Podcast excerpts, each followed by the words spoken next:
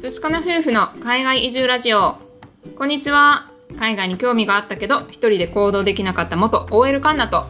元ブラック企業勤務 TOEIC 275点だった淳が夫婦で同時に仕事を辞めて海外移住。オーストラリア9年目の現在は愛犬のココと3人でグレートバリアリーフのある小さな町で暮らしています。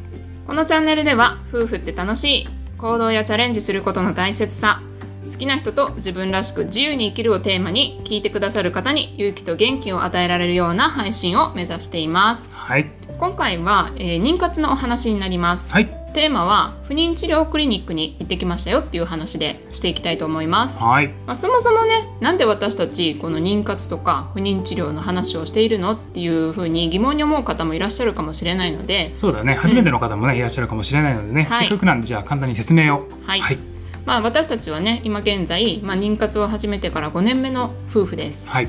子供を希望していて、まあ、妊活をね海外のオーストラリアでしているんですけれども、まあ、やっぱり不妊の気があるのかなと思って、うん。不妊治療クリニックに去年から通い始めました。はい。でね今現在は体外受精をしていてあの今移植っていう形になっております。はい。はい、でなんで発信をしているかと言いますと、まあ、一つは私たちの記録のためですうね、ん。うん。まあ、声でこう記録として残してる時に今の気持ちだったりとかね感情だったりとかさっていうのが残るので、まあ、自分たちがこの後でね聞いた時にあこういう時はこうだったなとかああだったなっていうのがね振り返られるからいいかなっていうふうに思うよね。そうだね。もしね、うん。あの気になる方いらっしゃいましたら過去にいくつか収録がねございますのであのチェックしていただけると嬉しいです。はい、えー、と概要欄にもプレイリストとしてまとめたノートをね貼り付けておきますのでそちら確認していただければ分かりやすいかなっていうふうに思います。はい。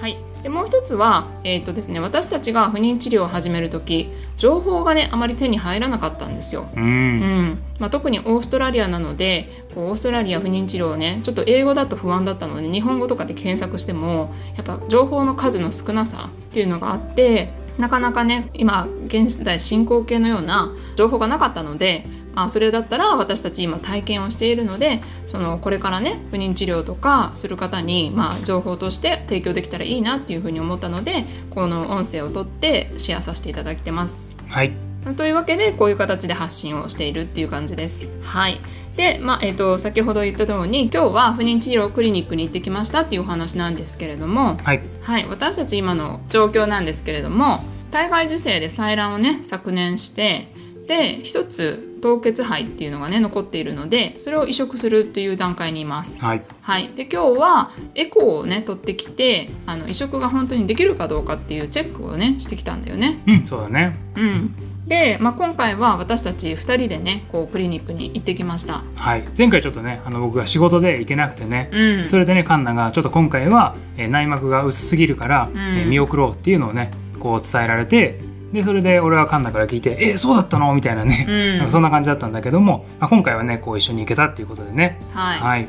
ねよかったよね。うん。でね実際あの一緒に行ったんですけれども、まあ、エコー中はね淳はね何もできなかったっていうのはあるんだけどね。まあ。そうだね。ううん、ん、ねあのまあ待合室でさ俺は待ってたんだけどどうだった？どんな感じだった？エコーって。エコーは、えー、と多分ね日本とちょっと違っていてあのね日本だとこうリクライニングシートみたいな感じで座る場所があるんだけど、うん。うん、あのオーストラリアでは普通の診察台ベッドの状態。あ平らなやつね。そうそうそう、ん。そこに横になって全部下着とか下のズボンとかそういうのを全部脱いで、うん。こうタオルをねブランケットみたいのをかぶせて待機するんだけど、うん。でそれで先生がエコーのね機材を持ってきて実際直接子宮の中をチェックするので、うん中に入れるタイプだった、なるほどうねん、でそこであの今回見たのは内膜の厚さうん。をチェックしてたんだよね。うん。でそれで、まあ、結果としてはこう内膜は厚さが十分あるとうん。いうことで、ゴーサインがね今回は出ました。ありがたいことにねねやっぱ嬉しかったね。そうだね、うん、前回その内膜が6ミリぐらいしかなくて薄すぎるとうん言われて、まあそのチェックした時にはだいたい7ミリ以上ないと結構ね厳しいっていう話でねうん、前回はキャンセルになっちゃったんだよね。そうだねうん、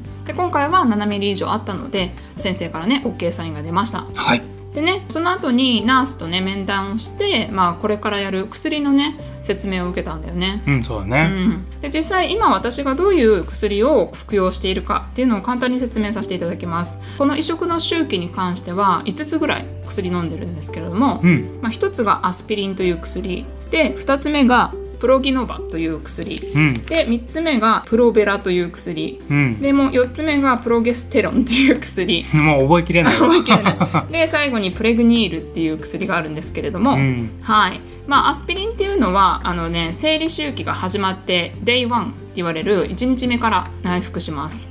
でこれは多分炎症とかを抑える薬っぽいんですけどなんで飲んでるかちょっとよく分かってない、でそれと同じくこう初日から飲むプレギノバっていうのがあるんですけど、まあ、これは女性ホルモンの薬で内膜をね多分厚くするために必要な薬だったので、初日から飲んでる薬ですね。でこれあれだよね、うん。あの前回ちょっと厚さが足らないから今回増量したやつだよね。そうちょっとねあの薬の量を増やして、まあ、うん。結果ね、内膜の厚さはねあの OK だったってことだったんで、まあ、うん。薬は効いてたのかなっていうふうに思います。はい。でこれから始まる薬としてそのプロベラプロゲステロンプレグニールっていうのがあるんですけどプロベラっていうのは黄体ホルモンの薬らしくて、うん。でこれはねタブレットタイプなんでまた口から飲むタイプ。でプロゲステロンっていうのも黄体ホルモンの薬らしいんですけど、うん。これはねあの膣の方から下の方から挿入するタイプ。うん。でプレグニールっていうのはあれです。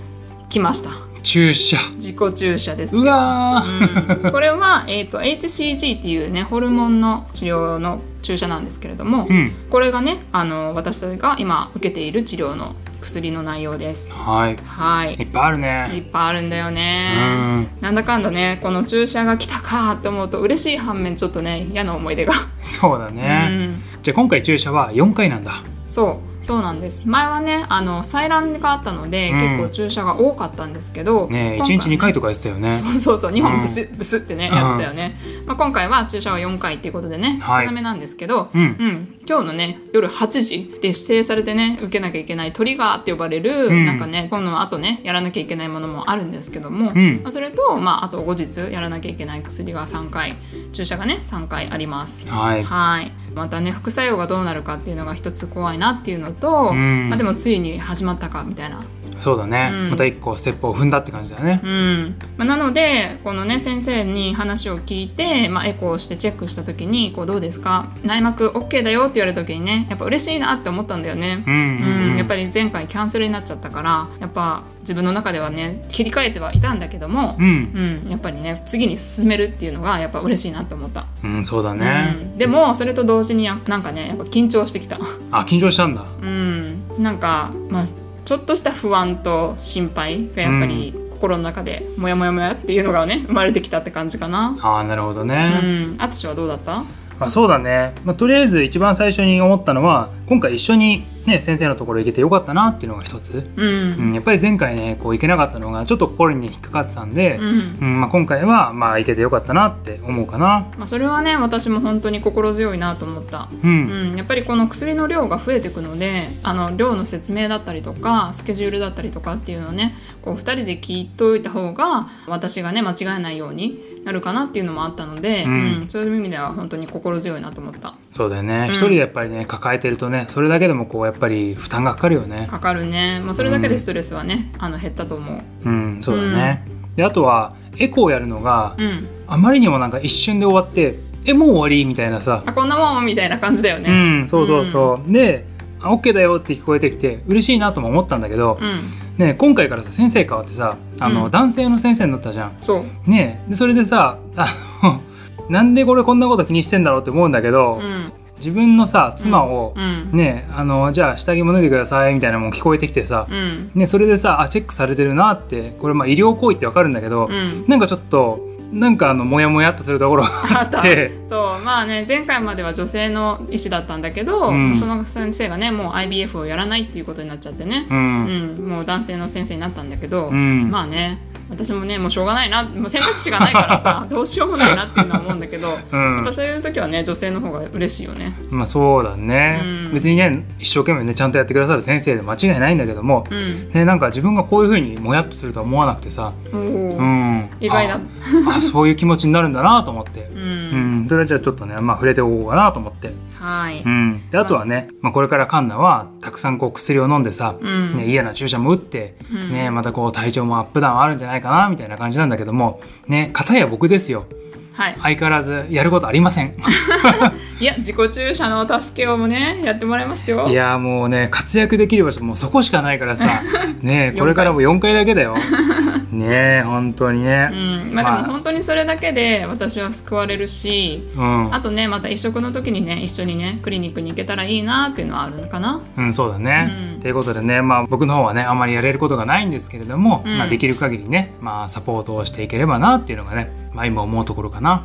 そうだね。うんまあでもね本当に今回思ったのはこう2人でねこう協力してやっていくっていうのがやっぱり気持ち的にすごく楽になるので、うん、うん、なんかねあの不妊治療をこれから考えてる人とか現在進行形の人とかもしねパートナーの方にね少しでも何かサポートしてもらえたらやっぱりいいんじゃないかなっていうふうに思いました。だね、そうだね。うん、はい、まあ、というわけで今回は私たちあの不妊治療クリニックに行ってきた経過報告はい。ということでお話をさせていただきました。はい、どなたかの参考になれば幸いです。はい、私たち寿司かな夫婦では Twitter、Instagram やっております。よろしければ、えーフォローの方お願いいたします。